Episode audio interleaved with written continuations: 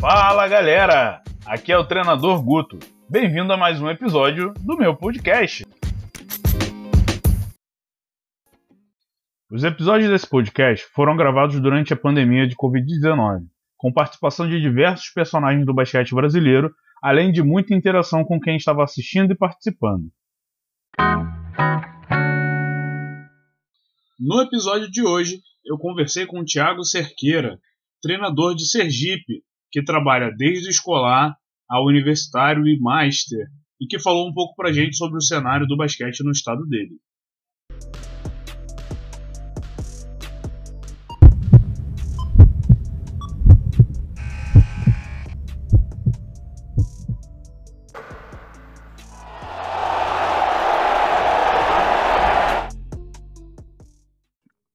Bom, Thiago, seguinte, antes de começar todo o protocolo que eu costumo fazer, para quem já acompanha já está acostumado. A primeira coisa que eu gosto de falar é o seguinte: a live é sua e eu estou aqui apenas como mediador. Então, se você tiver interesse em falar sobre qualquer assunto que eu não aborde, se você quiser responder qualquer pergunta ou comentário de quem estiver assistindo, sinta-se à vontade, não precisa esperar eu falar. É, eu estou aqui só para te ajudar a expandir os conhecimentos da galera. Beleza? Tudo bom. Tranquilo. Bom, primeiro agradecer o Thiago por ter aceitado o convite. Bom, vou apresentar o Thiago aqui enquanto a galera continua entrando. Bom, o Thiago tem 28 anos. É, 5 anos de experiência como jogador na base né, escolar e é técnico desde 2014. Já trabalhou com universitário, é, já teve experiência na seleção de base no no, do estado de Sergipe. E foi o primeiro técnico de Sergipe a conseguir uma, uma vaga é, no Campeonato Nacional, é isso? Não. Pera. Subiu no pódio, desculpa. Isso, isso. É, de, seleção, de seleção sergipana foi o, a primeira seleção a, a subir um pódio de Campeonato Brasileiro de Base, né? Quando tinha né, o, CB, o, o CBB, né? Da CBB. Sim. É, trabalha com equipes escolares e adulto, né, com universitário. E falando só um pouquinho aqui, trabalha, já foi árbitro, já apitou Jubes, já apitou jogos sul-americanos, da escolares. Trabalha hoje como técnico do CCPA, IDFG e do Salesiano. Perfeito? Isso. Se eu tiver esquecido de falar alguma coisa, se eu, se eu errei em alguma coisa, fica à vontade aí para corrigir, complementar. Isso mesmo. Isso aí. Então, Thiago, é, a primeira pergunta que eu faço para todo mundo, que eu acho que é importante para a gente entender o cenário, é por que basquete? Como o basquete surgiu na tua vida e o que fez ele e o que o basquete fez para que você se tornasse um apaixonado aí como nós e brigasse por esse esporte. Então, primeiramente aí, boa noite, né? Agradecer a Guto aí pelo convite. Sinto-me lisonjeado, né? Por estar tá participando dessa, dessa, vamos dizer assim, dessa equipe que você escalou, né? Para estar tá fazendo essas lives. É, por aqui passou José Neto, passou é, é, Diego Falcão, as meninas da seleção brasileira que a gente teve há pouco tempo junto, né? E então é um prazerzaço estar aqui. Fora que Guto é um cara super gente boa, super do bem. Isso é massa demais. Então é isso aí. Obrigado. Mas eu sempre falo assim, sabe, Guto, que o basquete me infectou, cara. Então, eu, na verdade, eu nunca tinha feito assim esporte competitivo, entendeu? E quando eu estava lá com meus 13 anos, na escola, entrei numa escola que tinha todos os esportes, que por sinal é uma escola que hoje eu trabalho. E quando eu comecei a escolher, né, a ver a quantidade de esportes que a escola tem, aí eu falei, cara, vou tentar basquete. É um esporte que eu nunca nunca fiz, nunca brinquei, vou tentar. E aí, quando eu comecei a fazer, comecei a participar, cara, comecei a gostar. No meu segundo ano como atleta de basquete, eu falei assim: meu curso de faculdade vai ser educação física. Aí meu professor de basquete até falava bem assim, rapaz, você vai morrer de fome, sei lá o quê. Aí Todo mundo falava, ouviu isso. Aí, pois é, velho. Eu falava, eu falava, cara, eu não quero saber, eu quero trabalhar com basquete. Aí ele não é bem assim, aí eu, tá. Eu falei, mas vai ser assim. E quando eu entrei na faculdade, mesma coisa, né? Professores falavam isso, que eu falava, não, eu vim para a faculdade para ser professor de basquete. Aí falava, não, mas não é assim, tal, mas tem que ser educação física, você vai começar com atividade na escola, depois você vai para esporte. Eu falei, mas eu quero trabalhar com basquete. Então, meio que contrariei, né, a, o, o, que eles falavam. E, cara, é, tô aí trabalhando com basquete até hoje, né? Nesse nesse tempo de atleta para técnico, fui árbitro, né? É, eu, na verdade, digo sempre assim: eu, eu escolhi ser árbitro porque no meu estado, na época, tinha poucas equipes adultas. E aí, o que acontece? Eu não, eu não queria ficar longe do basquete enquanto estava na faculdade. Então, eu falei, cara, já sei, vou pro lado da arbitragem. Comecei a apitar, tive a oportunidade de apitar Sul-Americano Escolar, tive a oportunidade de apitar Jubes, é, é, atletas que hoje já estão hoje estão no clube, né? Estavam jogando Jubes, então apitei jogo de um monte de gente, apitei jogo da Adrianinha, então um monte de gente. Legal. Então é, isso é bacana, né, velho? E aí, graças a Deus, assim, eu tive a arbitragem para intermediar isso aí. E digo até hoje assim, sabe, Guto? Para mim foi muito importante porque eu acho importante o técnico ter essa, essa visão da arbitragem. Eu acho que ajuda, sabe? Então é mais Perfeito. ou menos assim que a gente. Foi assim que eu infectei com o basquete. Beleza, vou aproveitar já que você abordou esse tema aí. Eu vou até pular aqui um pouquinho o cronograma. É... E vamos falar sobre isso. Deixa eu só achar onde está a pergunta aqui. Hum... Aqui. É... Vamos lá. Eu também tive a oportunidade de apitar, não apitei no nível tão elevado, porque eu fiz o curso pela LSB, que é um, uma liga independente aqui no Rio de Janeiro, e que em algum momento que não estava batendo a filosofia com a da federação, e, os, e, a federação não oferecia mais os árbitros, eles decidiram fazer um curso da própria LSB. Então eu não tive a oportunidade de apitar jogos de clubes grandes, nem campeonatos fora do estado, mas eu não me sinto frustrado por isso, porque eu nunca quis ser árbitro, nunca quis ser é, fazer carreira. Mas eu achei que foi uma experiência boa, principalmente que eu estou usando agora. E aí te perguntando de como foi essa experiência enquanto árbitro, né? Já que você queria ser técnico, se isso te ajudou e como que isso influencia no seu dia a dia como treinador, se tem algum benefício como que funciona. Então, Guto, é, eu sempre sou bem é, crítico com relação a alguns pontos quando, vamos dizer assim, a criança começa a treinar basquete. Quando ela inicia, nem tanto, entendeu? Eu vou é, dando uns toques, né? De, alguma, de algumas coisas que lá na frente eu vou cobrar, mas quando ela entra para o treinamento, aí sim que eu começo a bater esses pontos. Principalmente com relação a é, educação, entendeu? Jeito de falar, jeito de abordar, como você chegar no árbitro, como não, entendeu? Então, esse foi um dos pontos que me ajudou, entendeu? Porque, na verdade, quando eu era atleta, eu não tive essa, é, é essa dica, vamos dizer assim, entendeu? Então, isso, basicamente, eu não tinha noção. Então, já, é, vamos dizer assim, talvez se eu não tivesse passado como árbitro, eu tinha tomado muita técnica, eu tinha tomado muita desportiva, entendeu? Meus atletas talvez tivessem tomado muita técnica também, entendeu? Então, cara, graças a Deus até hoje, eu digo a você, nunca fui expulso de quadra, entendeu? Então, oh.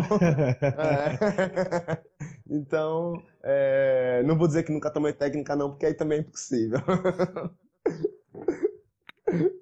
mas, mas, é, eu acho que ajuda muito nesse ponto, sabe, Guto? Principalmente de ser cortês, entendeu? De saber argumentar, entendeu? Eu, ensino muito aos meus atletas a por que aquilo não pode.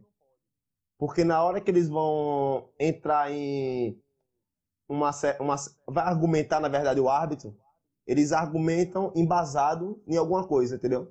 Então já entra já em cima daquilo ali e sabe como entrar. Então acho que isso me ajudou muito, entendeu? E me ajudou muito também a controlar, porque eu sou muito sou muito explosivo. E aí o que acontece? Geralmente eu entrava muito pilhado no jogo e acabava transmitindo aquilo para o jogo todo, né? E aquilo Sim. me atrapalhava, então acabei através desse desse caminho de arbitragem, acabou me ensinando também isso aí. Beleza. É o que você falou, eu concordo muito. É, eu sempre, eu nunca tive muito problema de ser mais explosivo na beira da quadra. Antes de ser, de fazer o curso, eu já tinha comandado algumas equipes. Eu nunca tive essa dificuldade de me comunicar com a arbitragem. Mas, obviamente, a forma de, de conversar era diferente. O entendimento da regra era diferente. Então, até o argumento era mais enfraquecido, né, do que hoje. Uhum. Então, hoje também faço muito isso. Quando eu vou ensinar os meninos, eu falo: você não pode por isso, isso, isso, isso. Eu conheço o livro de regras de, de cor? Não. Mas eu sei onde. Eu sei que está escrito na regra. E eu falo: ó, pode procurar na regra, que a gente vai.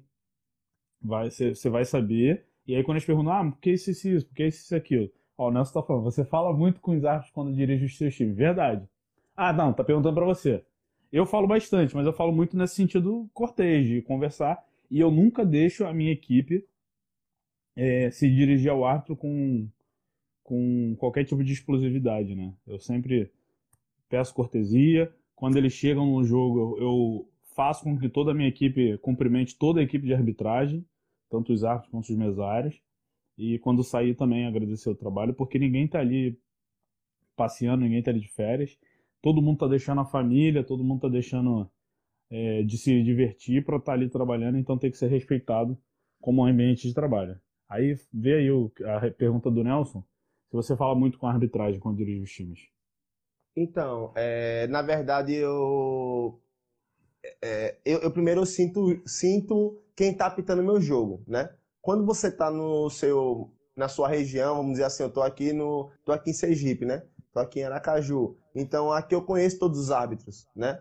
Então é, eu já sinto como cada árbitro basicamente ele conduz o jogo, certo? Então eu sempre procuro primeiro sentir, entendeu? Se eu vejo que o árbitro é inseguro, aí eu já procuro argumentar muito menos com ele, porque eu sei que aquele cara ali ele pode arrebentar meu jogo. Principalmente se for um cara que tem um temperamento de tipo ah, o técnico tá explosivo demais, tal, tudo mais, que assim, eu sou enérgico, entendeu? Então eu procuro sempre não essa minha energia toda não sair da casinha, né? Mas é, é, mas aí, mas aí o que acontece? Eu procuro sempre é, dialogar, entendeu? Não ficar enchendo o saco o tempo, tempo todo, que eu acho que atrapalha, né? Então, se você ficar o tempo todo pô, professor, isso aqui, caramba, sei lá o que. Tá- não, aí eu acho que atrapalha o jogo, se atrapalha o andamento. Agora, assim, quando eu não concordo com algo, eu procuro questionar, procuro, assim, é, perguntar se aquilo não foi o que eu tô pensando, entendeu? Tipo, eu acho que foi falta, eu falo, professor, não foi falta, entendeu? Então, conversa mais ou menos desse tipo. Não, caramba, tal, não, não, não. Já fui de alarmar mais, hoje em dia, mais. Ah, até porque a gente que já foi árbitro sabe que quando a gente não apita, bom, na, na maioria das vezes, nenhum árbitro apita para A ou para B. Apita. É. Se ele vai errar, ele vai errar porque ele errou. E não porque ele Exato. quer favorecer. Então, é, quando um técnico, quando um jogador chega para você e fala, pô, te, pô, árbitro, pô, juiz, pô, professor, qual é o mais comum?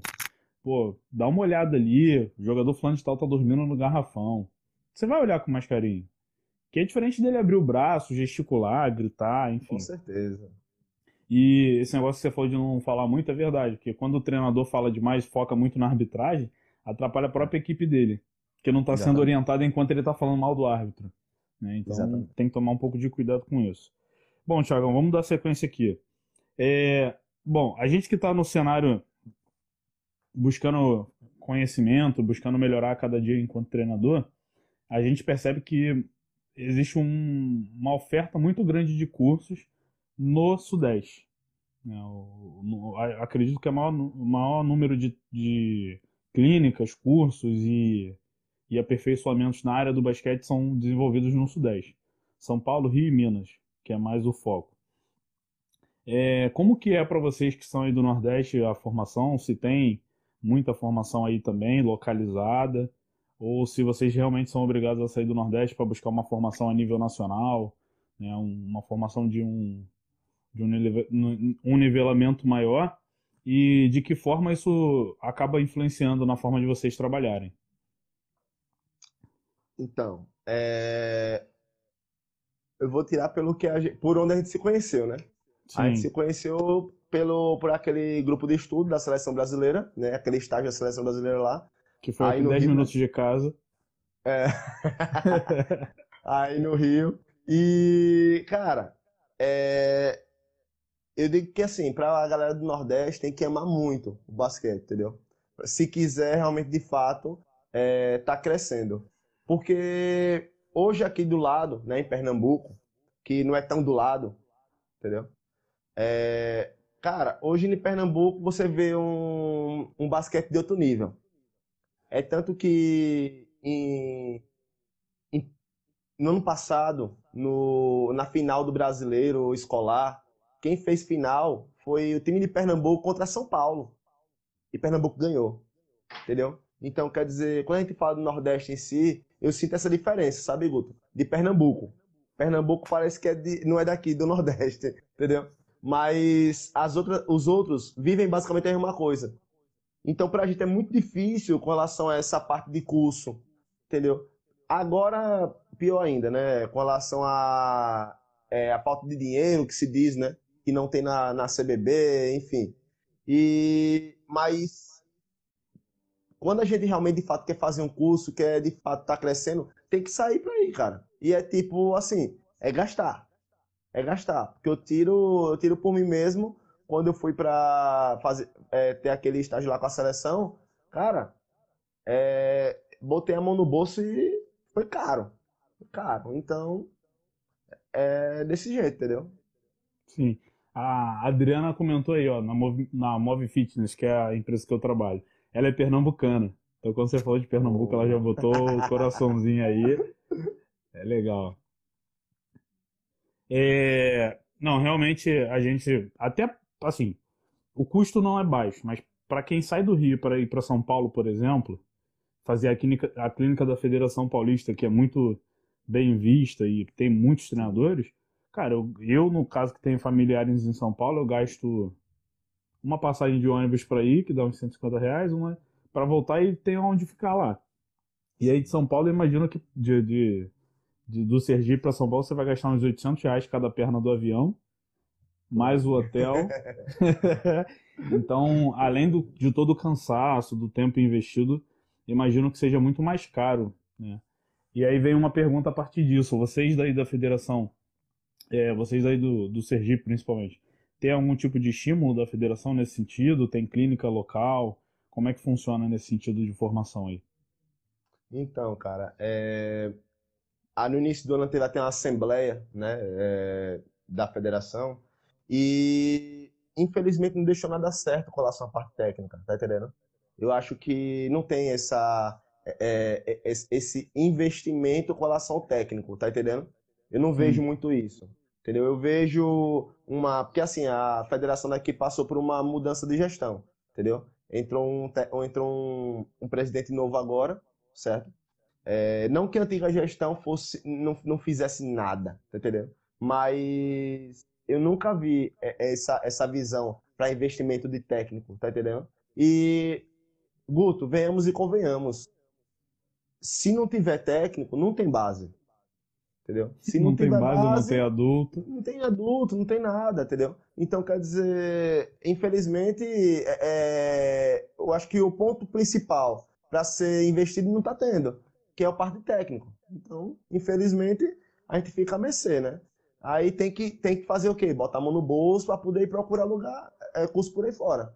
Exatamente.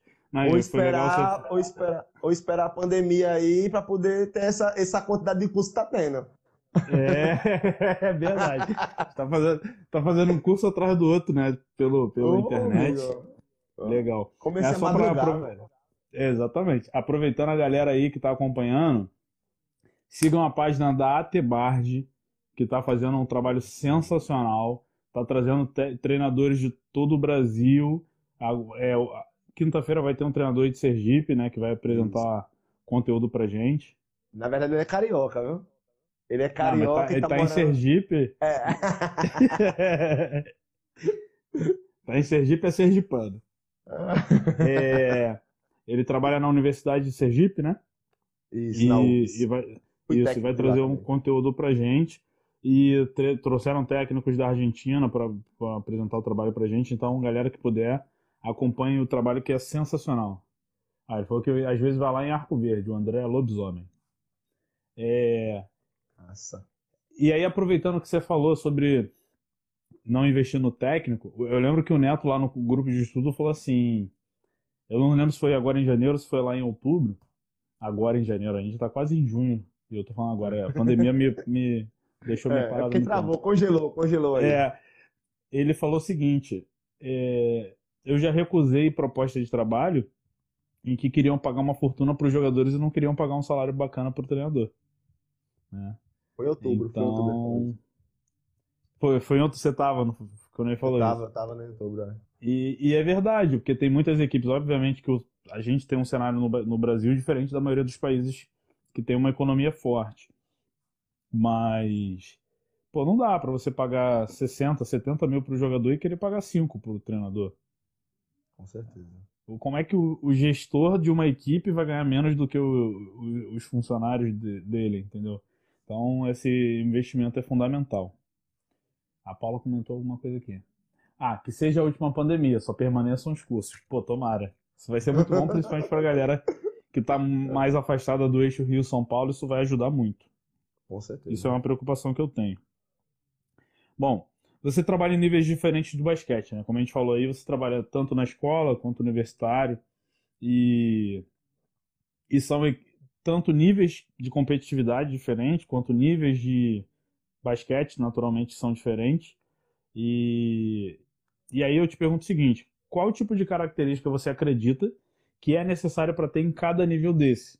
E como que você faz para se adaptar a cada realidade de cada grupo que você acaba trabalhando. Então, Sergipe na é, área aqui, ó. é, Mari Mari foi minha Brito. capitã. Foi minha Aí, ó. capitã é, durante o basquete universitário, lá na UFES. Na verdade, meu convite veio através dela e de Marcos Bezerra, que vai é, conduzir a- o curso da TBJ. é, da- Show de bola. Tebarge. Então, até Barge, isso, Tebarge. Então, Guto, é, eu, na verdade, eu comecei com o feminino, né? Comecei com equipe feminina escolar e logo em seguida me veio o basquete universitário feminino, que foi o time lá da UFES. E eu não imaginava trabalhar com basquete masculino, entendeu? E nem com basquete adulto, masculino, enfim. E as, as propostas foram aparecendo e eu fui encaixando, certo? Então, o que acontece? Eu acabei, eh, de certa forma, me adaptando à realidade de cada equipe e de cada naipe, tá entendendo? Então, o que acontece? Eu comecei a adaptar, eh, tipo, o que eu podia fazer com a equipe universitária, porque quando eu comecei, Guto, a ser técnico de basquete, eu não tinha quase formação nenhuma, cara. Quase nada, nada, nada. Era quase que tipo assim, saí da quadra como atleta, fui pra faculdade e, olha, trabalhar como técnico, entendeu? Então, meu, no início, eu digo até assim, teve treino, muito treino meu que era treino do YouTube, velho. E aí, cara, Eu dava acho que eu já certo. passei por isso também. Pois é, cara. Então, quer dizer, não tinha material, não tinha quem mandasse material, Você vai entendeu? experimentando, o que dá certo você anota, o que não dá certo você descarta, ou adapta, Exato, né? Exato. E aí foi desse jeito que eu fui trabalhando. É, E daí eu fui percebendo, né, no meu segundo ano, terceiro ano diante, né, de técnico, eu fui percebendo que cada categoria tinha um- uma especificidade, um, um jeito de trabalhar, entendeu? Era um jeito específico cada categoria. E aí eu fui começando a me lapidar com relação a isso, entendeu? Mas logo de testa é, era muito. Eu trabalhava tudo da mesma forma, vamos dizer assim. Sim. E aí, às vezes era bom, mas às vezes não dava muito certo, né? Então, é... mas foi, foi desse jeito que eu comecei a dar uma, dar uma dividida no jeito de trabalhar. Perfeito. Só registrar aqui a entrada da Fernanda, Fernanda Sá, vai conversar comigo essa semana ainda, na sexta-feira, se eu não me engano. E ela é coordenadora da arbitragem 3x3. Então, para quem quiser entender um pouco mais sobre a modalidade, é legal que a gente vai destrinchar um pouco a modalidade e aprender bastante. Eu tô achando bacana que a galera que tá acompanhando as lives já, se, já meio que se conhece, né? Porque é um público ali que tá fiel e o pessoal já tá resenhando entre eles. Isso é, isso é, é muito tá legal. Né? Bate-papo já. Exatamente. Tem a Maria Clara, que é lá do Espírito Santo. Hoje eu troquei uma ideia com ela. Excelente atleta. Já falei que eu quero ela como atleta minha o dia que eu tiver uma equipe feminina. Porque, pô, a garota tem 1,72, sub-14 chuta, corta, é, arremessa, bandeja, faz tudo. Bate canteio só para cabecear. É... Vamos lá. É...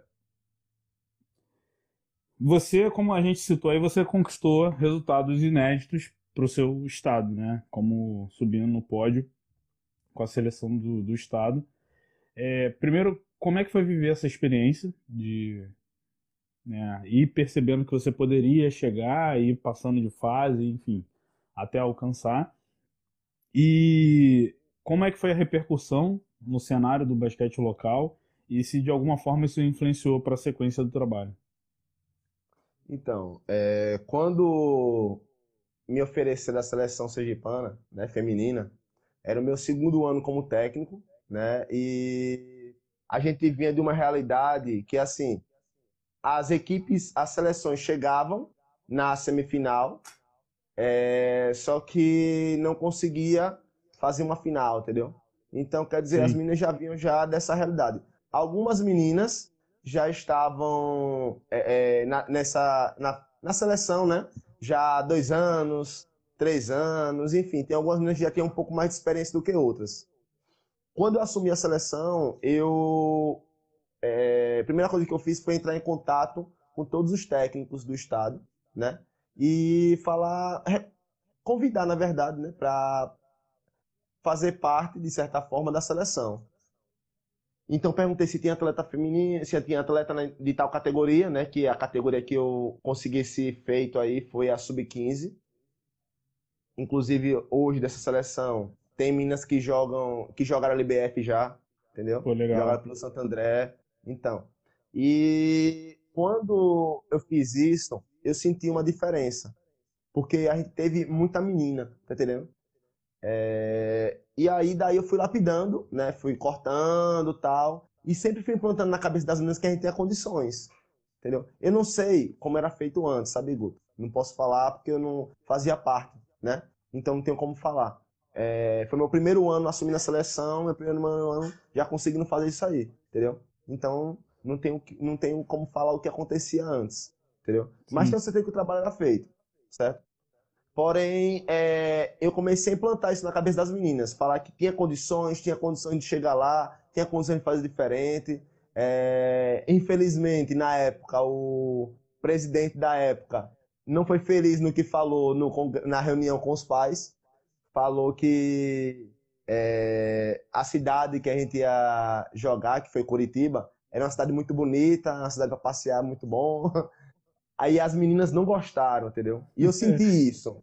Porque, Sim. tipo, é, sempre as meninas falavam muito isso, né? Que, tipo, ah, é, é, às vezes, às, às vezes viagem para poder passear, tal, mas já, já tinha essa conversa, né? E quando foi falado isso, as meninas já estavam inflamadas disso já entendeu? Então, quando foi falado isso, elas, elas ficaram com raiva, né? E aí, Sim. na hora que saiu da reunião, amigo, elas chegaram explodindo. Eu falei, calma, vamos fazer o nosso. Se não treinaram, não fez. Até brincar com elas, né? Falar bem assim, quando a gente pisar em Curitiba, Curitiba vai dar uma inclinada assim, porque o nosso peso vai... É. Aí é elas, aí. entendeu? Sangue no olho, velho. E assim, Guto, a gente só perdeu para uma equipe nesse, nesse brasileiro né, de seleções, que foi a equipe, que a, a equipe de Goiás, uma equipe muito boa. É, mas os outros jogos, cara, destruíram, cara. Jogaram muito bem, jogaram, sabe, um basquete bonito. Então foi assim, quando a gente voltou, aquele negócio foi uma festa, né? Só faltou o carro de bombeiro. É, mas merecia, né? Pô, cara, foi, excelente, entendeu? Foi excelente. Então, quer dizer, é, repercutiu bastante, entendeu? As meninas realmente, de fato, começaram a ter uma certa confiança, até digo assim, sabe, Guto? Começaram a ter uma visão para a parte física, sabe? A treinar re realmente de verdade, constantemente. Eu acho que isso balançou muito com, de forma geral, entendeu? Então foi, foi bem bacana. Beleza. É, isso com certeza é, dá muita confiança, né, para dar continuidade ao trabalho. Isso é muito bom. Só registrar aqui, ó, o Igor Lourenço falou assim, ó, pai da Maria Clara aqui. Se é a da Maria Clara do Espírito Santo, sua filha joga demais.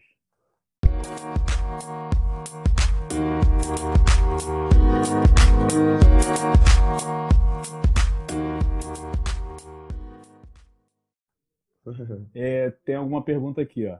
O André Lobisomem perguntou: quais as metas futuras do professor? Fica à vontade, Thiago. Então, é, hoje atualmente trabalho com basquete escolar, né? É, e eu sempre digo, né, Guto, que a nossa carreira de técnico, ela é muito, ela é muito dependente de, de situações que acontecem no cenário, né? Então, eu é uma coisa que eu sempre aprendi muito é aquilo que quem não é visto não é lembrado, sabe? E uma das minhas ideias de ter realmente feito esse estágio com a seleção brasileira, né, realmente ter ido lá estudar, realmente também foi isso, entendeu? Porque, queira que não, cara, uma coisa que eu pensei lá quando eu tava lá na hora, eu falei, cara, isso aqui não é possível eu tá aqui, entendeu? E quando eu comecei a estar tá lá, eu falei, cara, é possível, eu tô aqui. E aí Diego, Diego veio falar, né, comigo ainda, Diego Falcão, ele é da Paraíba, né? Sim. Aí ele falou, cara, que massa ver um cara do Nordeste aqui. Aí eu falei, poxa, velho, você, não tem noção o quão é bom eu escutar isso também. então, eu acho que assim, é, planos futuros, é, né? É, é, eu, tenho, eu tenho vários, mas eu, eu pretendo sim, se se possível, né, se realmente for a vontade de Deus, né, eu chegar a treinar a equipe profissional, entendeu? A é, sair um pouco desse, desse nível. Eu não digo não é com relação a sair do meu estado, sabe, Guto? Mas, tipo, realmente começar a fazer um trabalho um pouco mais é, é de, alto, de alto rendimento, sabe? Trabalhar com um nível um pouquinho mais acima, entendeu? Mas isso depende muito do que Deus tem para nós aí, né? Perfeito. É, e a gente. Eu também tô com essa, essa meta aí de a mais a longo prazo, até porque eu voltei a trabalhar com basquete há muito menos tempo. Mas no, na segunda etapa que eu participei, que foi aqui em janeiro, é, até conversando com o Bruno, que é um amigo lá de São Paulo, que eu fiz aqui no grupo e se tornou amigo pra vida, a gente fala quase que diariamente hoje em dia, falou, cara, os caras são seres humanos. Isso só mostra pra gente que é possível. Exato. Não são nenhum absurdo. Então, conhecem muito, treinam muito, estudam muito, né, buscam conhecimento, mas são seres humanos. Então, eu botei como meta de vida disputar uns Jogos Olímpicos pela seleção. Se vai ser como garoto da água ou como treinador principal, aí é outra discussão. Com certeza. Pode ser só para dar o tapinha nas costas que eu vou estar satisfeito. Vai ser muita alegria. Então, é, acho que é bacana a gente ter esse contato com o nível da seleção para a gente poder também é, mudar o patamar do que a gente está almejando do, do, das nossas conquistas profissionais, né? Porque a gente vê que os uhum. caras batalharam muito e foi uma coisa conquistada com o tempo. E eu digo assim, sabe, Guto? É, cara, eu gastei grana para estar tá lá na seleção, mas, cara, pense um, uma experiência, entendeu? Que para mim bacana. Primeiro que eu já era fanzaço de Neto, cara. Sim. Fanzaço. E quando é, ele começou a conversar com a gente, ele começou a dizer um pouco da história dele com basquete, é aí que realmente assim, sabe, sabe aquela aquele foguinho que tava lá aceso, mas tava lá mais ou menos, dava para queimar, só que quando tava, não, não, não, aumentava. Cara, quando ele começou a falar, pegou fogo em tudo, velho. Então, quer dizer, eu acho que eu acho que aquilo ali foi muito importante para minha carreira, entendeu, profissional, entendeu? Então, e foi no ano que ano passado, né? No ano que graças a Deus eu digo assim, foi uma chuva de títulos, graças a Deus, entendeu? Então, sim. Não, a gente, a Paulinha também já comentou isso, que o grupo da seleção foi um divisor de águas, né? Do que a Sim. gente fazia, do que a gente pretende fazer, não só dentro da, da quadra com relação à qualidade do trabalho. Tenho certeza que estou, todos que estavam ali buscar, buscam uma qualidade muito grande do seu trabalho, mas com relação à própria experiência de, de buscar um profissionalismo para si, né? Não, no profissionalismo não é a palavra, mas buscar metas profissionais para o seu trabalho que talvez estavam, como você falou, ali em banho-maria, deixando a maré levar e agora a gente entrar com tudo aí. A Paulo perguntou o seguinte, Thiago, você acha que os jogos universitários deveriam ser mais potencializados no sentido de dar continuidade à base? Aí ela complementou. Pois parece-nos que muitos atletas desistem do adulto ao adentrar a universidade. Como motivar essa continuidade? Então, é... pode responder? Claro, pô.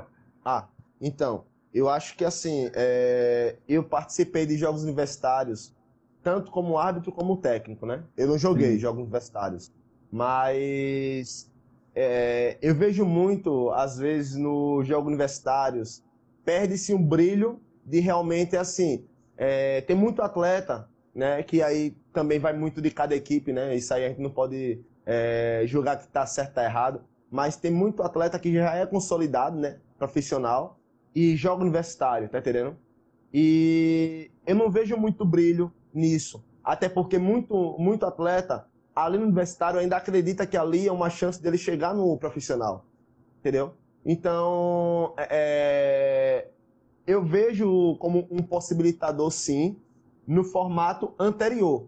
O formato que hoje em dia é utilizado é, que é por região, é um formato que não te dá muita possibilidade, né? É o formato que é usado hoje no Jubes. Eu não, não boto muita fé, entendeu?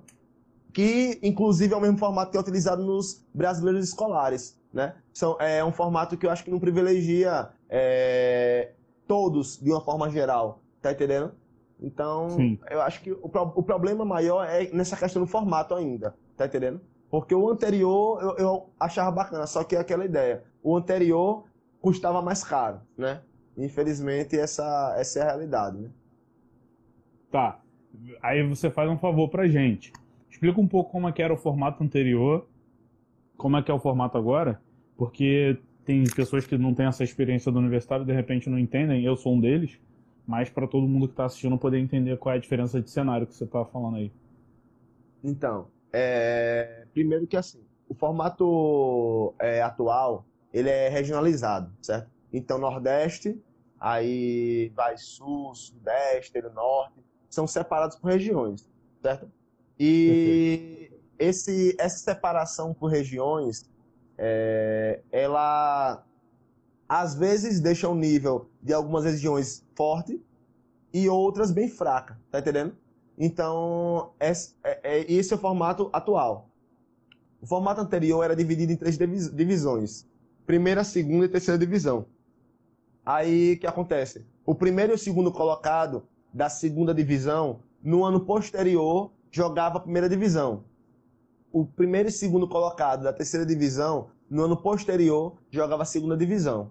Certo? Então, era esse formato qual era o, o que era bom nisso tudo? É que acontecia em um lugar só, entendeu? É, o evento todinho acontecia numa cidade só. Ou seja, é, dava para um cara que é técnico de uma equipe de primeira divisão assistir um jogo de uma equipe de segunda divisão. Tá entendendo? Então isso eu acho que é, era o legal, tá entendendo? Como eu pegava também muitas vezes meus atletas em, em competição escolar e eu levo para assistir um jogo de primeira divisão quando a equipe é da terceira divisão, joga, vou assistir um jogo de primeira divisão, para ver a diferença, entendeu? Para vivenciar é, como, como é que se joga numa, numa primeira divisão, né? No, no top, vamos dizer assim. Sim. Entendeu? Então, é, esse, esse é a diferença dos formatos, entendeu? Perfeito. É, um, um, um, atleta meu, né, colocou, colocou aí na sequência aí das, das entradas aí da live, e ele colocou que essa quebra, né, é muito ruim, né? Essa quebra do escolar para universitário, né? Sim. E assim, é... infelizmente hoje existe o CBC, né? Que é uma competição cara, né? É... grana pra caramba para realmente de fato a equipe tá participando. Só que hoje a saída para que não é muito saída, né? para o moleque jogar ali, um, tem uma quebra, né? Entre o escolar para o universitário, é o CBC, que tem ali, acho que tem sub-21, né? Sub-22, negócio desse tipo assim. Então, que acaba sendo mais ou menos o, o que hoje o universitário é jogado. Porque o universitário ele tem lá é, as limitações dele com relação à idade, né? Só que não beneficia muito, né? Então é. é. O CBC ele tem um problema que eu, eu até estava assistindo uma das lives do Berro e ele falando muito sobre o CBC. É. Acho que foi com o Santiago, que é lá de Goiás. E ele falando que o problema do, do CBC é que, por exemplo, é... você tem aqui no Rio de Janeiro, vou pegar o cenário do Rio. Você tem o Flamengo, Fluminense, Botafogo, Vasco, que são os clubes grandes que têm um apelo da torcida com relação ao futebol e acabam trazendo um pouco desse dinheiro para outros esportes. Mas você tem o Central em Niterói, você tem. Bom, enfim, inúmeras é, equipes aqui no Rio. Você tem Jequiá, tem Olaria, tem o Tijuca, que não tem esse apelo é, tão grande da torcida e às vezes falta um pouco de grana. É, e aí o modelo do CBC, que é por clube, ele acaba podando esses clubes menores que não têm grana de competir a nível nacional. Até então, menos mal. Só que antes tinha um modelo de seleções de, de estaduais que o garoto que se destacava no, no Central de Niterói jogava pela seleção carioca. É. E aí ele conseguia se destacar a nível nacional, mesmo estando no Central. E aí, com o fim do Campeonato Brasileiro de Seleções, esse garoto. A gente está falando desse garoto, mas enfim o garoto que de repente se destacaria no Central, ele é obrigado a migrar para um clube maior, que tenha grana para poder disputar, para poder se projetar nacionalmente. E aí qual o problema disso? O morador de São Gonçalo, que ia para Niterói, que é do lado, vai ter que atravessar a ponte e vir para o Rio de Janeiro. O custo diário, o tempo de viagem, em vez de demorar 40 minutos para chegar no clube, que já é um tempo razoavelmente elevado, ele vai demorar duas horas e meia para ir, mais duas horas e meia para voltar, mais o treino. Fora que esse garoto tem que estudar. Então são várias coisas que acabam não favorecendo. Então, de repente, como complemento disso aí, voltar com um brasileiro de seleções seria interessante e repensar o modelo universitário, né? Como você falou, tem atletas que já são profissionais e estão jogando universitário. Será que isso beneficia, beneficia o desenvolvimento do esporte? Que o cara já é profissional. Ele pode fazer faculdade de repente com bolsa? Pô, pode, a gente quer ajudar a formação. Mas tirar a vaga de um atleta que ainda está se desenvolvendo ou que já está desenvolvido, mas ainda não conseguiu espaço no mercado, talvez fosse interessante repensar essa, essa ideia de pegar atletas que já se profissionalizaram. Ou assim, o cara pode ter se profissionalizado e tá sem clube, mas que ele não esteja vinculado a um clube, a um clube numa equipe adulta profissional para poder disputar o, universitário. Esse pelo menos é o que eu penso. Ah, deixa eu ver se tem alguma coisa aqui. Não, o pessoal todo já foi respondido. É... Tiago, sempre que você quiser complementar, fica à vontade, tá? Tranquilo. É... Como você falou, você trabalha com escola e trabalha também com universitário. É... Eu tenho conversado com vários treinadores e eu sempre enfatizo muito a minha, o meu ponto de vista com relação à importância da formação para os atletas. A importância do atleta ter um suporte, dele se ter uma capacidade de estudar, enfim, todas as outras coisas que envolvem a formação do ser humano. É, aí no, no, no, Sergipe, principalmente em Sergipe, seu, como é que vocês costumam falar? Em Sergipe, no Sergipe? Em Sergipe, gente fala em Sergipe, é. Tá. Mas geralmente é todo mundo de fora fala no Sergipe. Tá, é em Sergipe. Mas beleza, em Sergipe, como existe algum projeto, é, se você conhece, das federações de, da federação de estimular esse, esse complemento para o atleta que está dentro de quadra com, sei lá, formação, cursos de idioma, alguma coisa que ele possa usar para a vida além da quadra. E, enfim, fala um pouco para a gente se existe, se não existe, como poderia ser feito do seu ponto de vista. Você fala ligado à parte educacional, não é isso? Sim, mas não só a parte educacional daquela formação é, curricular. Eu digo de dar algum suporte no sentido de ter psicólogo, enfim, tudo que envolve ser atleta e ser um cidadão, além de estar dentro de quadra competindo. Aí a gente pode falar de cursos, pode falar de ter um, um projeto de bolsa de estudos na universidade, o que tiver que envolva o atleta. Não, hoje, hoje é assim, Guto. É, hoje a nossa, a nossa federação né, de basquete sergipano, hoje ela, ela promove é, evento, né? Promove evento, tá? É, campeonato sub-12, campeonato sub-14, sub-17, é, campeonato de beach, né? Basquete, né? É, na, geralmente é que a gente faz na praia, né? 3-3, uhum. entendeu? Então, hoje a federação promove isso, né? É, tava para ter agora um curso de arbitragem da federação, entendeu? Então, esses são os eventos, entendeu? Agora, promover isso, tudo isso aí que a gente bateu agora aí, não, não promove. Tá entendendo? Não promove. Ela é mais por fazer eventos é, a nível. É, evento de competição, vamos falar assim. Certo? Evento Sim. competitivo. Entendeu? E festival, né? Ela só fomenta o basquete pelo basquete, né? Não o basquete é. como um meio. É. Beleza. E existem muitas ligas independentes aí no, no seu estado? é, em todos os níveis? Como é que funciona? As ligas independentes têm alguma entrada? Então, aqui hoje a gente tem é, atuando, né? Atuante, assim, na verdade, é, tem duas, duas, três ligas, certo? Aqui no estado, né? Uma mais atu... duas, na verdade, né? Mais atuantes do que do que do que essa outra aí, né? Tem uma ia surgir ia surgir agora, certo? não chegou a promover nenhum evento, mas tinha realmente assim algumas coisas tocando que seria bacana. Até tinha uma competição que ia ter como prêmio é, dinheiro, tá entendendo? Então, Legal. que é uma coisa né, diferente, né? Sim. E aí, só que não chegou a acontecer por conta é, de, da pandemia, né?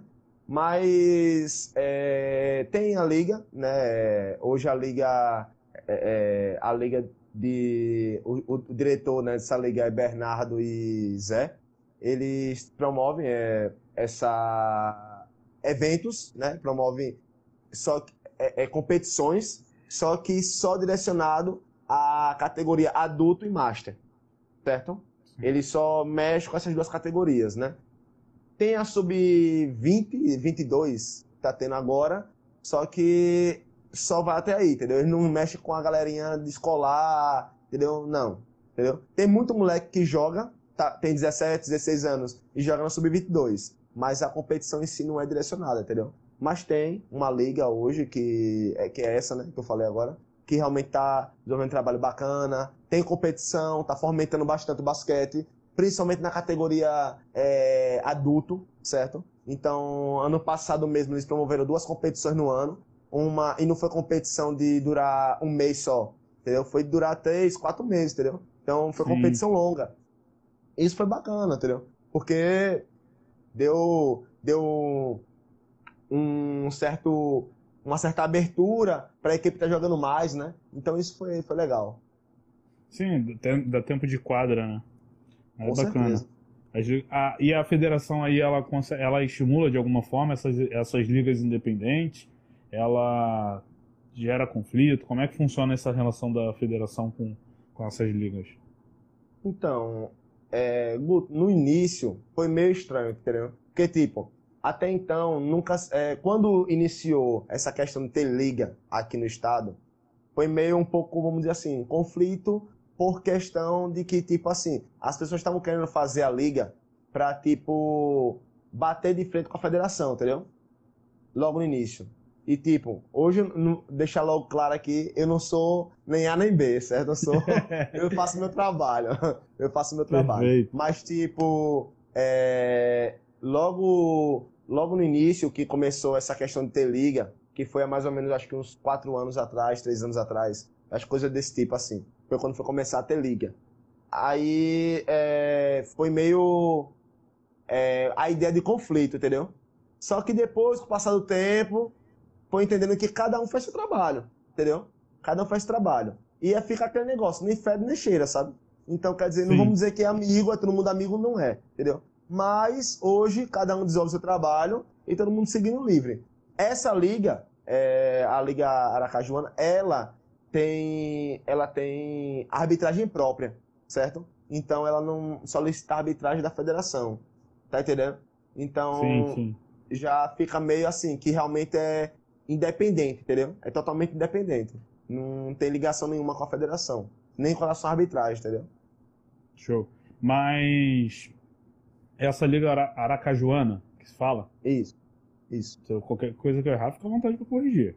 É, ela desenvolve as competições a nível amador, nível profissional? Como é que funciona? Ela pega os clubes é... federados e faz uma competição separada? Como é que é? Não. É, é nível amador, certo? Não é nível amador. Porém, às vezes aparece.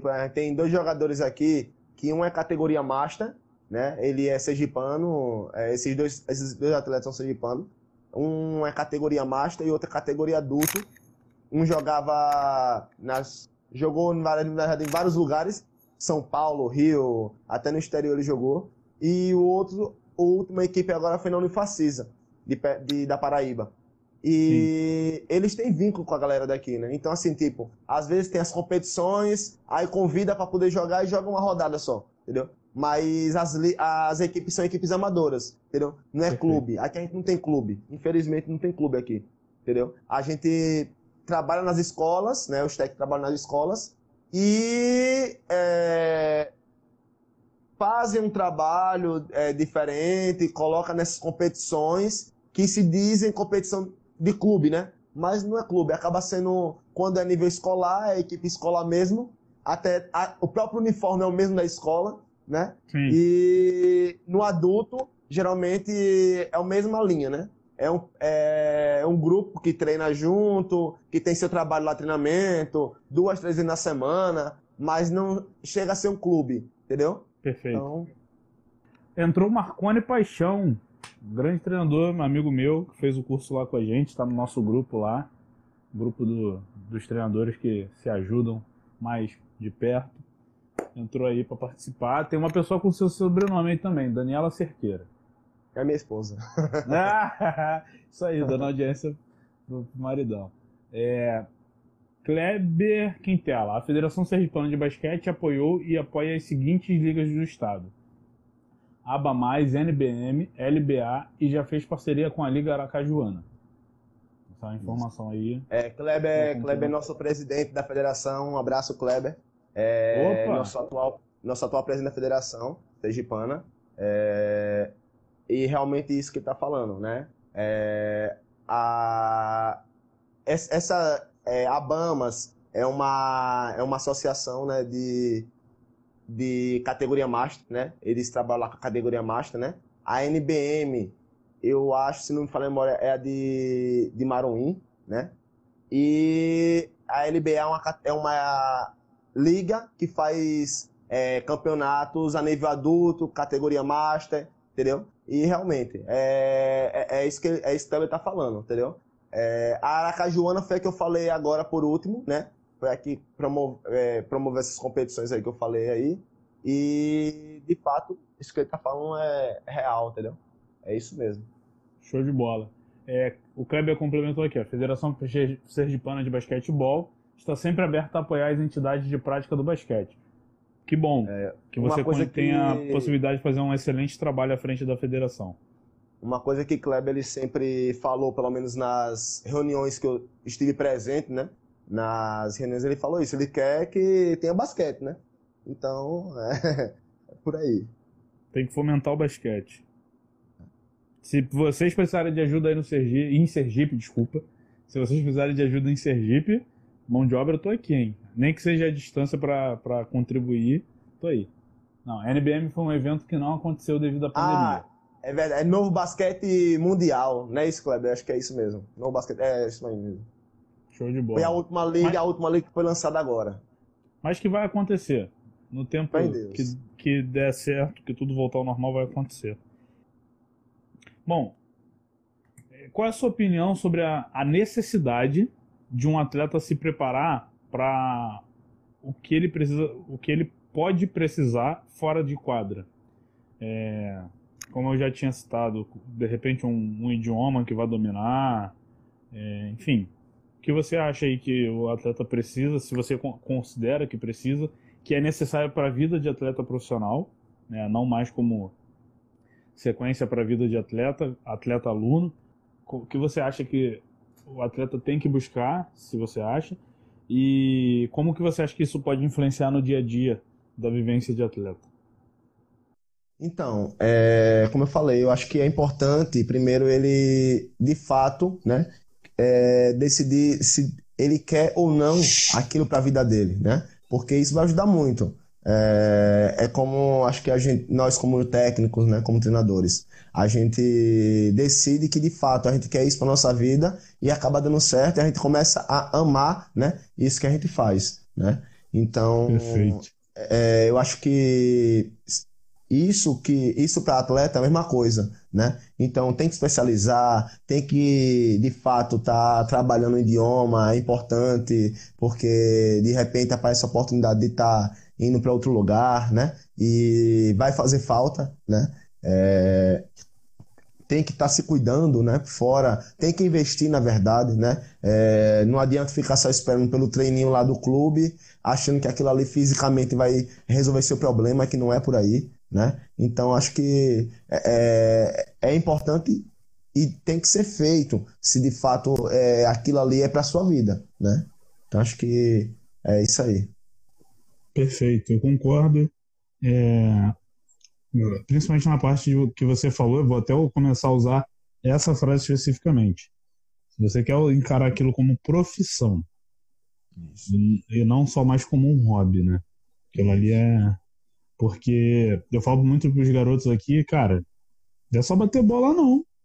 Com certeza. Ainda mais atleta profissional, chega uma hora que você vai, você vai fazer uma entrevista. Não sabe se expressar, é, não sabe compreender a pergunta que foi feita, aí começa a falar um monte de, de coisa que não faz sentido. Não vai ser um produto vendável. Aí não se tornando um produto vendável, não vira garoto propaganda, de repente não, não é interessante para o clube usar a imagem desse atleta. Então tem várias coisas que vão além de estar nas quatro linhas, batendo bola e arremessando. Fora que se um dia não conseguir virar atleta, você já tem todas as ferramentas para a vida fora de- das quadras, né? Então acho fundamental tomar esse cuidado enquanto uma pessoa que almeja viver do basquete. Tem uma pergunta aqui do André, não, teve uma antes, do Thiago Fernandes. É, qual o melhor sistema para a categoria é, sub-14? Você acha que jogadas abertas ou jogadas fechadas? Como o quê? Categoria sub-14. Qual, o melhor qual o melhor sistema? Se com jogadas fechadas ou jogadas abertas? No caso, acho que tá falando de ataque, né? Provavelmente. É, então, é, eu acho que quando você joga, que assim, hoje a gente tá cadenciado, né, a tá seguindo metodologias argentina, espanhol, né, a- a- é, a- algumas brasileiras, vamos falar assim, né, que a gente vê os técnicos, né, daquele Brasil usando. Eu, particularmente, eu gosto mais de jogar com um time mais aberto, tá entendendo? Eu, no ataque, eu gosto de um time mais aberto, porque eu acho que acaba dando mais possibilidade de jogo, tá entendendo? Então, é, é, claro que sempre tem aquele, aquele momento ali que você coloca a menina lá dentro do garrafão, né? A menina que geralmente é pivô, né? Coloca ali no garrafão, tal, mas eu acho que é, o melhor ainda é trabalhar nesse formato, né? Aberto, pra mim. Perfeito. Perfeito, eu concordo. Principalmente na base, que você está formando o atleta para dar é, recursos, né, motores, é, experimentar de tudo um pouco, acho fundamental. É, o André Lobisomem perguntou: a partir de que idade se você incentiva a competição? Não no caso você, mas A partir de que idade se incentiva a competição? Então, é... aqui no estado, hoje a gente tem competição a partir de 12 anos, né? Competição que eu falo é, campeonatos escolares, né? É, então, uhum.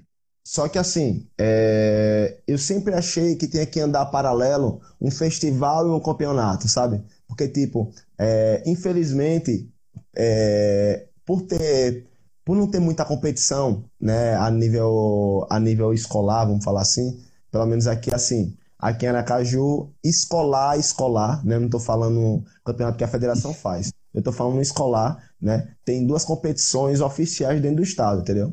Escolar. E aí é... tem muita criança que já entra, no, já entra no basquete jogando ali. Tá entendendo? Então, quer dizer, eu não acho legal isso, não acho bacana. Aí muitas das vezes o que, é que eu faço? Eu pego e faço um festival interno. Tá entendendo? Faço um festival interno para que a criança dali ela comece a ter uma, uma certa. É, perder um pouco o medo da competição. Porque quando a gente vai para o masculino, geralmente os meninos gostam de competição se você não falar que não tem competição, eles não se sentem motivados.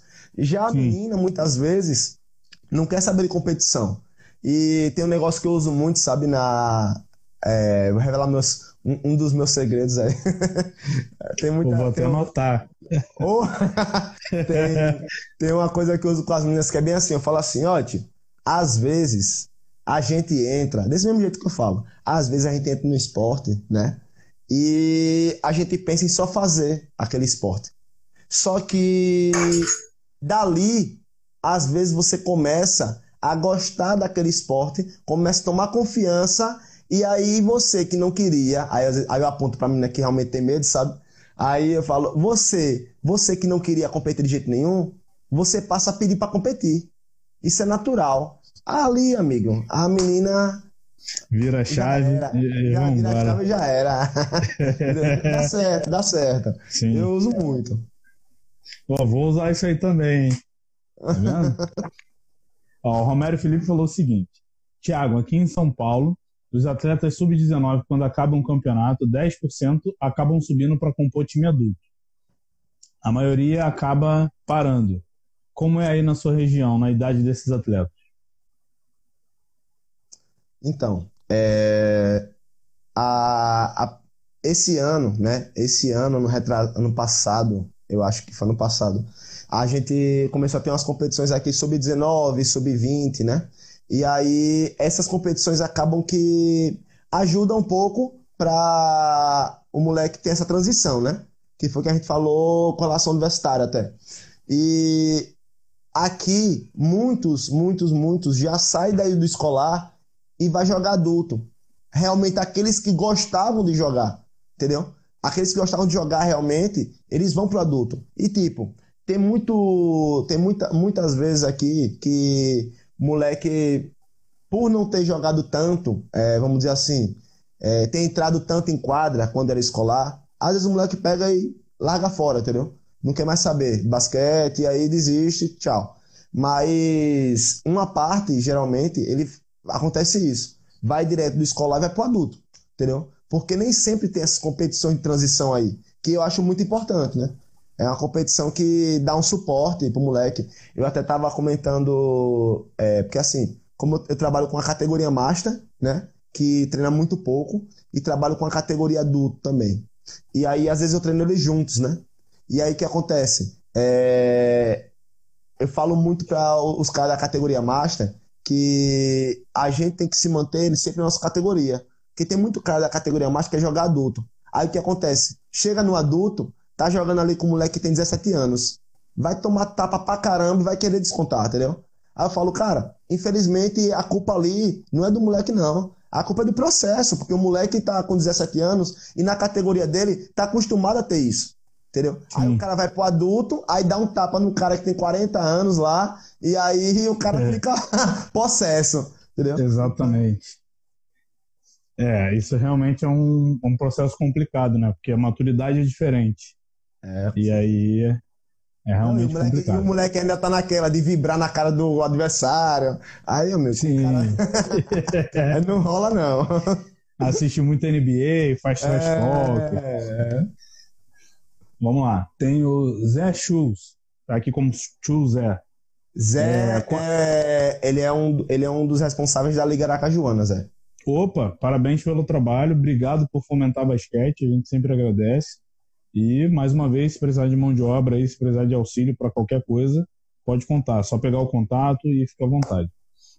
Bom, ele perguntou qual a importância das competições organizadas pelas ligas para o basquete de Sergipe. A categoria sub-21 é uma boa alternativa? Então, é, falei, falei há pouco, né, sobre isso. Eu acho que é uma é uma ponte muito importante, né, para a, form, a formação na categoria adulto, né? Porque a gente pensa assim, cada categoria tem ali seus dois, três anos de categoria, né? Se entenda dois, Sim. três anos. Então, aí o moleque joga ali, joga de 15 a 17 anos, ele joga ali o sub-17, né? Porque aqui não tem sub-15, né? Então ele joga ali de 15 a 17 anos, sub-15, sub-17. Pronto. Aí dali ele já segue para uma categoria adulto. Categoria adulto não tem limite, não tem o máximo, né? Ela nem mínimo, nem mínimo. Então o moleque entra ali naquela categoria que tem experiência de 10 anos ali, os caras. Então acho que é muito importante quanto a isso, a formação, né? E a importância das ligas, é... eu acho que é primordial, porque é mais um, um, um mais um membro né, dentro do basquete para estar tá fomentando competição, evento. Então é aquele negócio. São ajudas, né? São é, entidades criadas ali para poder estar tá fomentando o basquete. Então é super mega importante, né? É, fundamental. É, pessoal aqui parabenizando o Thiago pelo trabalho. Alguém, o Aldir Júnior, acho que é Aldir N. Júnior. É, já aconteceu comigo. Levei um empurrão, quase saí da quadra. Thiago Power Black. Shampoo, grande treinador em Alagoas. Admiro muito seu trabalho. Grande shampoo. É... Chan Sport. Não, Champ Sport. Show, Thiago. Esse pivô dá trabalho. Bom, o já deu. Tieta entrou na, na live. A sua esposa colocou. Tieta entrou na live. Galera interagindo aí. É... Aqui na, na Liga Amadora, na, na NSB pelo menos, tem o um Master.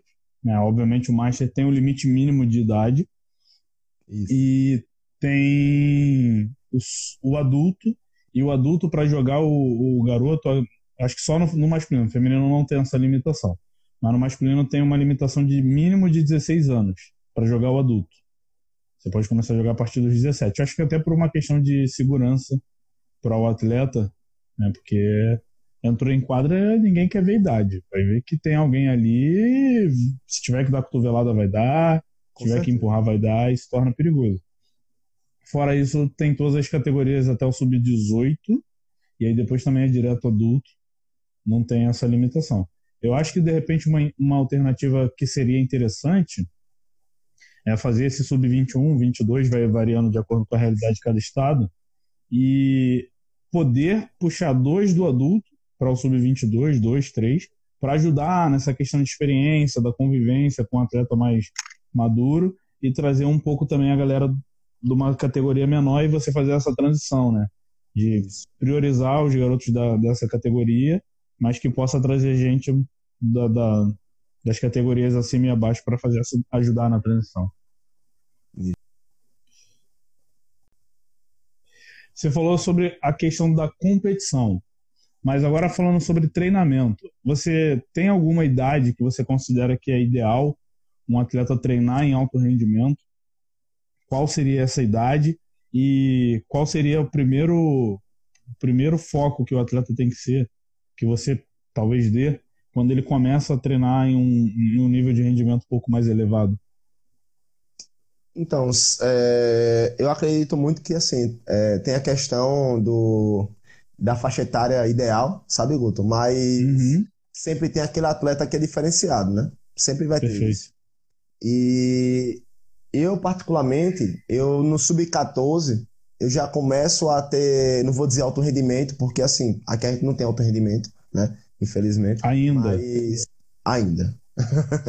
mas, mas eu gosto de trabalhar mais pesado, né? Com essa categoria sub-14. Sub-14 já começa a dar uma apertada maior, sabe? É, já começa a dar uma. É, é trabalhar num nível diferente, entendeu? Sub-12, é, masculino, eu acho que no primeiro ano, quando o moleque ali tá com 11 anos, ele já não tem tanta visão assim de realmente é, é querer treinar cada vez mais, querer realmente estar tá crescendo. Não, ele quer jogar, ele quer brincar, entendeu? Ele quer brincar. Mas depois que passa um ano naquela categoria que ele compete a primeira vez, a cabeça muda, velho.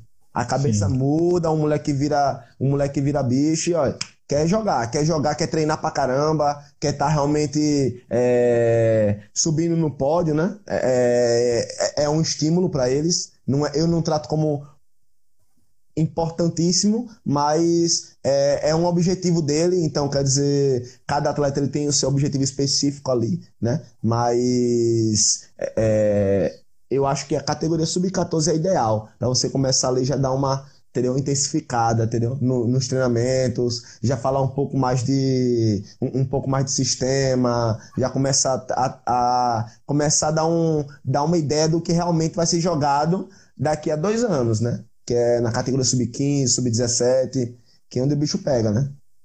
Perfeito. É, bom, eu basicamente estou com todas as minhas dúvidas tiradas.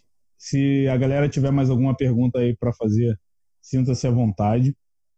É, Tiago tá aí. Se você não tiver com pressa para encerrar, vou dar mais algum minutinho aí para a galera poder. Dá mais um minutinho para a galera poder fazer mais alguma pergunta. E. Ah, tem a galera aqui, ó, do Contigui, não sei se fala assim, mas Contigui Basquete. Contiguiba, Contiguiba. Contiguiba. Que fez uma live contigo há poucos dias, né? Isso, isso.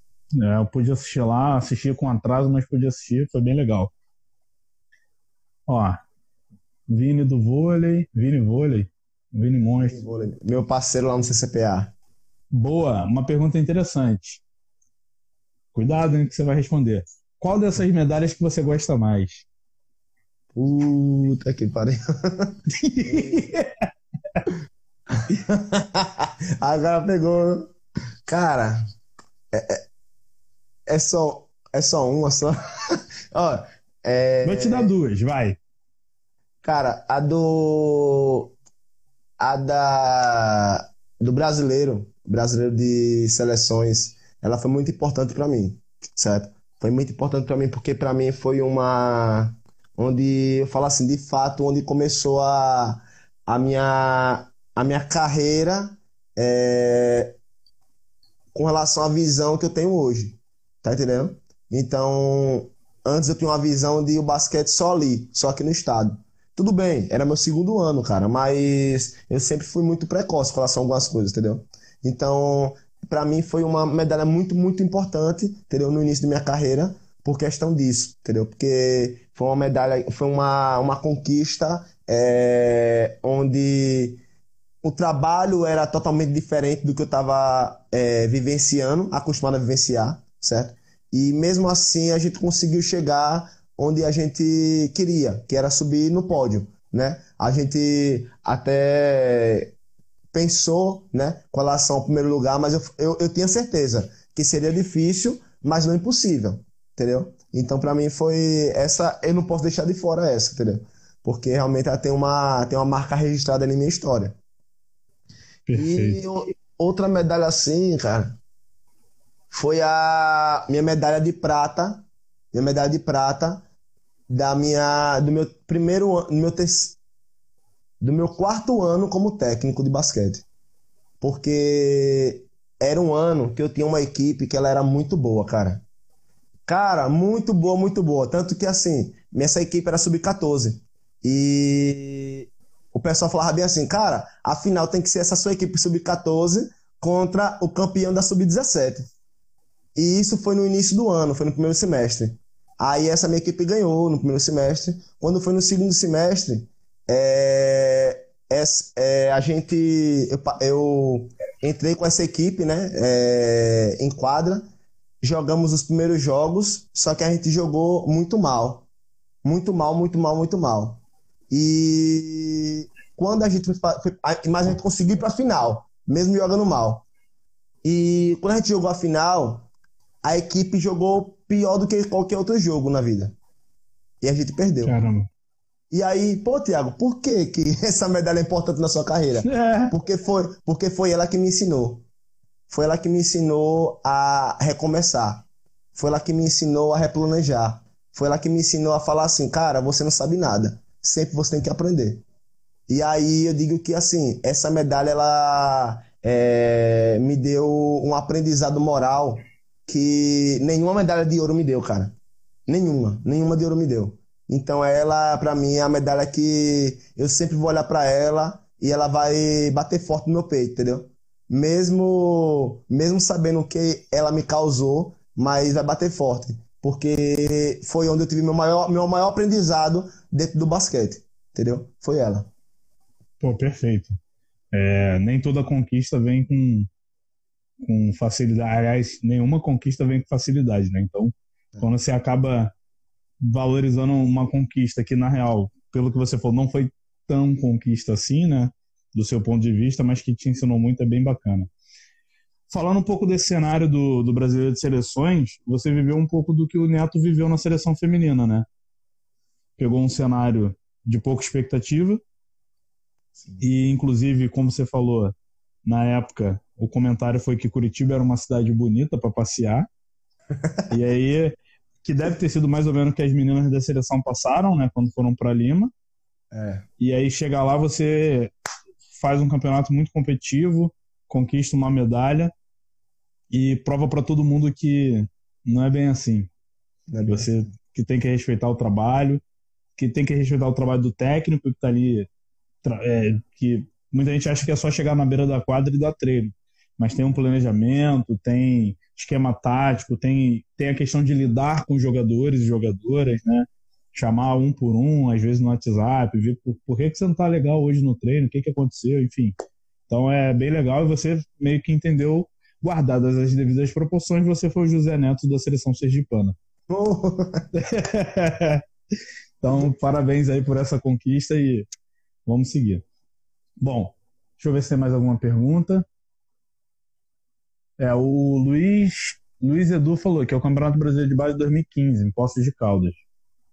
Certo? Não, é, Poços de Caldas foi, foi o Sub-17. O que eu fui. 17. O que a gente, é, o que a gente é, foi vice-campeão foi em Curitiba. Foi Sub-15. É, se a gente tinha falado Curitiba. É, qual foi a primeira medalha? O André Lobisomem perguntou. Quem?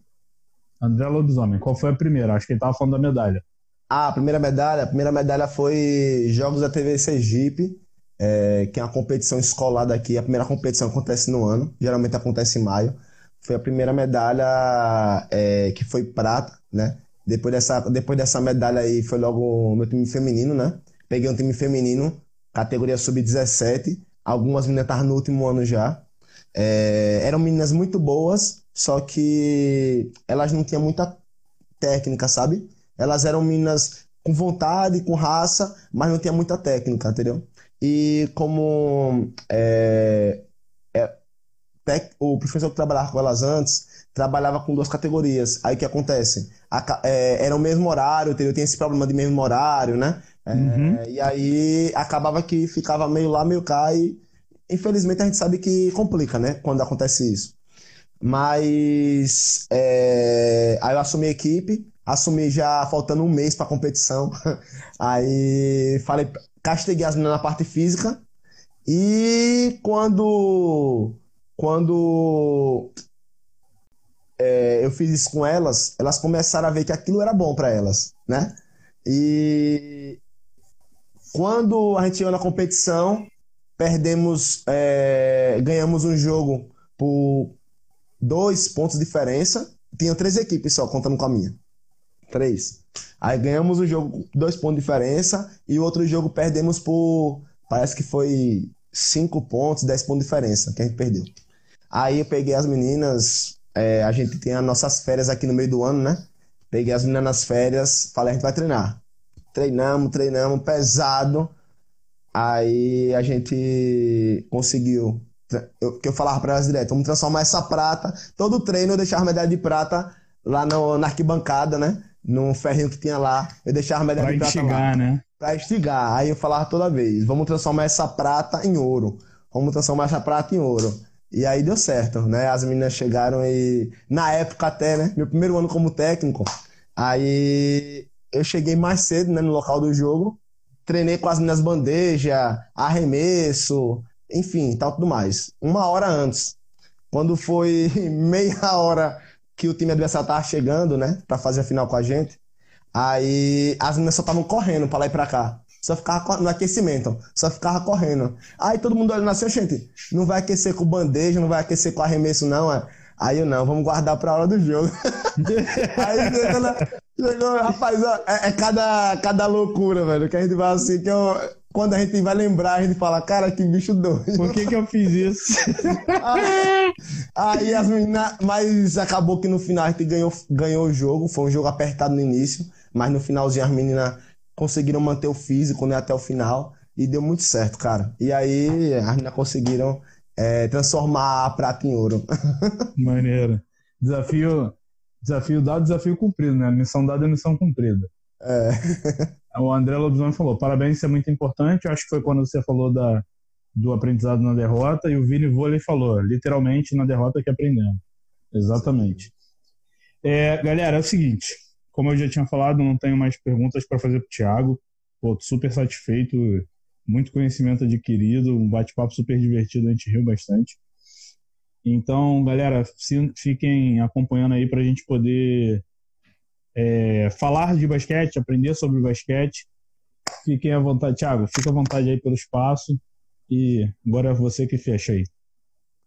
Isso aí, cara. Primeiro, né, é, agradecer a todos que participaram da live, né? É, eu, particularmente, sabe, Guto, Logo quando tive a primeira live assim, fiquei tenso pra caramba, mas depois a gente vai se acostumando, né? E vai criando essa, é, essa afinidade com esse canal de comunicação, né? Sim. É, eu acho que a gente tem que aprender a conviver com tudo que a gente está vivendo, né? Então não adianta a gente ficar choramingando, né?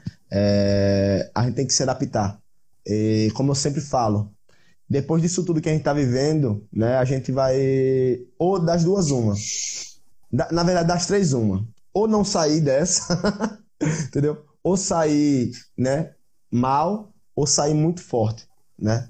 E eu, eu particularmente, opto em querer sair forte, né, mais forte disso, né? Carregando um monte de gente comigo, né? Porque eu acho que isso é importante. É, acho que essa esse sentimento de união, eu acho que faz com que a gente cresça, né? E bem mais do que sozinho. E, cara, que você continue fazendo esse trabalho massa que está fazendo, né? De lives, eu acho que isso é importante Obrigado. pra caramba. Pra fomentar, para fazer um cara, né, do Nordeste aparecer para quem é daí do Rio, né? Com certeza muita gente que não conhecia passou a conhecer hoje, né? Tiago. Rio só não. Tem gente do não. Rio, de São Paulo, é. de Santa Catarina, é. de, do Espírito Santo. Agora eu tô nacional. então, daqui, depois, desse, depois disso tudo, você vai começar a fazer comentário lá no, na ESPN também. Será? Ai, não sei se eu ainda tô nesse nível. Mas eu acho que é, é, importante, eu acho que através disso tudo a gente acabou se é, é aprendendo novas coisas, né? E também acabou. O Agra tá te perguntando de onde você é. Eu sou de Aracaju. Aracaju, Sergipe. Aracaju capital. É, Sergipe capital, no caso, né? Aí, ó, Agra. Nordestino, faz um trabalho muito bacana lá em São Paulo, em Sergipe, e que de Sergipe aí para o Brasil e para o mundo com, com esse trabalho sensacional que ele vem desenvolvendo. Não é à toa que tem tantas medalhas penduradas ali atrás, né?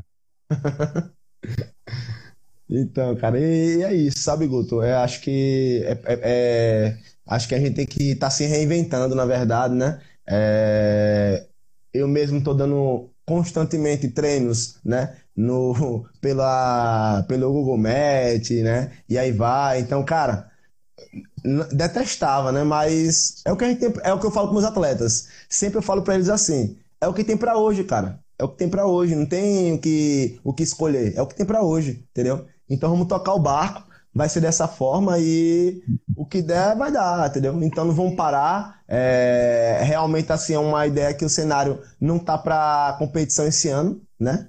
infelizmente, né? A gente tá vendo a NBB cancelada, infelizmente, né? NBA com probabilidade de ter um jogo só de playoff, né? E aí vai por aí, né? Mas eu acho que a gente tem que estar tá, tá se reinventando, né? E são pessoas como o, o empresário que você falou, Guto, que a gente precisa, né? Pessoas que acreditam no esporte, acreditam no basquete mais específico, né? Pessoas como você que está aí promovendo isso aí, né? Se dispondo a estar tá fazendo lá é, para quem não sabe, eu vou abrir o jogo dos bastidores, né? Mas Guto, Guto pediu lá, cara, é, passa aí um currículo do, de suas coisas, tal, tudo mais. Aí eu, beleza, tá, turma, falei, ainda joguei assim, então mais meu currículo, porque se você descobrir um lugar aí que tá precisando de técnico. aí você não, já a gente vai se ajudar. Exatamente. Mas, mas, mas, eu acho que eu acho que é isso, sabe, Guto? Eu acho que a gente precisa disso, entendeu? Esse, esse momento a gente precisa disso. Tá, cara? Indo mais é Sim. isso, cara. Só gratidão. É, com esse negócio que o Thiago falou, eu faço realmente com todo mundo. Peço um pouco da história da pessoa, porque eu acho que a gente tem que respeitar o que a pessoa fez, o que a pessoa faz, e todo convidado tem que se sentir especial, da forma que a gente puder. Então, quando eu convido o Thiago, lá de Sergipe, é para falar da história dele, não é para falar sobre o que eu acho de basquete. Na verdade, tô aqui para aprender. Então, eu acho que ter esse cuidado com o José Neto, que hoje está na seleção brasileira, que já foi campeão do, do NBB inúmeras vezes, mas ter o mesmo cuidado com o Thiago Cerqueira, ter o mesmo cuidado, por exemplo, semana que vem eu vou ter um, uma live com um técnico escolar que trabalha lá em Espírito Santo, em Vila Velha. Inclusive é técnico da Maria Clara. Que ela falou, cara, é, mas ela falou, cara, fala com o meu técnico, eu tô adorando suas lives, tal, fala com o meu técnico, ele tem um trabalho sensacional. Então vamos falar, vamos mostrar quem é que faz basquete. Quem é que tá ali na beira da quadra sentindo o cheiro de suor, os atletas, como diz o Diego Falcão, que estão com gosto de sangue na boca, que, entendeu? A gente tem que falar sobre quem fala, faz basquete. Se é o cara que está na escola pública e faz um trabalho de formação não competitivo, ou se é o treinador campeão mundial, campeão olímpico, vão ser tratados da mesma forma, com o mesmo carinho. É, enfim, a ideia é que todo mundo que faz basquete seja valorizado, que a gente possa expandir o conhecimento para todo mundo que gosta de basquete, que assiste basquete, que pratica basquete e se ajudar. Como você falou sobre conhecimento, eu aprendi a mexer no computador com relação à edição há pouco tempo. Porque antes não tinha tempo. E aí eu usava a muleta de, pô, não tem tempo. Se não tem tempo, eu não vou aprender, não vou usar. E agora tem tempo, aí por que, que eu não vou fazer? Então aprendi a editar imagem, então estou fazendo a, as artes da, das lives que eu faço. Tem algum tá erro? Top, tem, tem. Hã? Mas tá top, mas tá top. A, a, mas a gente vai aprendendo dia a dia, né? E aí eu aprendi a editar vídeo para botar alguns vídeos no YouTube. A live da Clarissa, por exemplo, foram três horas. Tive que cortar em várias É, e, e só acabou porque o Instagram derrubou a gente na última hora. Porque, então, assim, tive que aprender a editar, não só para as lives, mas para outros projetos. Então a gente vai se reinventando, vai aprendendo e a sair disso com o máximo de recursos possível para quando a gente voltar, voltar ainda melhores. E um dia eu ter uma parede aqui atrás que tenha esse mesmo número de medalhas. Vai ter, vai ter, cara. Então, é isso, galera. Queria mais uma vez agradecer ao Thiago, agradecer a participação de todo mundo. É, fico muito feliz em poder contribuir de alguma forma com o basquete. É, dizer para o Thiago, ele já tem meu contato, a gente já faz parte de um grupo macro, que começou com o Neto, e a gente faz parte de um grupo um pouco menor também, que se ajuda na medida do possível, que estou aberto a ajudar qualquer um com basquete, fora do basquete. Fiquem com meu, fiquem à vontade para entrar em contato. Eu tento ser o mais acessível possível. Não sou nenhuma estrela, mas às vezes a gente não tem muito tempo para responder, eu faço questão de responder a todo mundo e dizer que o canal está aberto para quem quiser participar. Eu estou convidando a todo mundo aí, quiser falar um pouco da sua história, um pouco do seu trabalho. Estou aí. Massa, isso aí. Ô, vou pra Sergipe, é só me convidar. Ô, chegue. Venha, chegue. Fala, com, fala como a gente, a, a, gente fala assim, né? Chegue, chegue. Venha, chegue. Ah, aqui no Rio a gente não tem cerimônia. Então toma cuidado ao convidar um carioca. Você conheceu o carioca hoje. Você comentar que tem uma festa na sua casa, ele vai. Se bobear, vai e dorme. Porque a gente é assim, a gente não tem cerimônia, não. Então toma cuidado de se convidar, hein? Aqui a Aracaju aqui tá. Você tem um lugar para ficar em Aracaju, cara. Pode certeza. Pô, obrigado. Fazer um campo em Aracaju. Vou com certeza. Não, Vou fazer um campo. E vamos, vamos botar aquela ideia lá pra frente também, tá, cara? Quero Pô, com certeza. Tamo junto, tamo junto. Valeu, galera. Grande abraço. Vou, vou encerrar aqui, liberar o Thiago também para ficar com a família dele. E Valeu. fiquem atentos aí que mais para frente tem coisa nova. Abraço. Tamo junto. Valeu, galera. Tchau, tchau.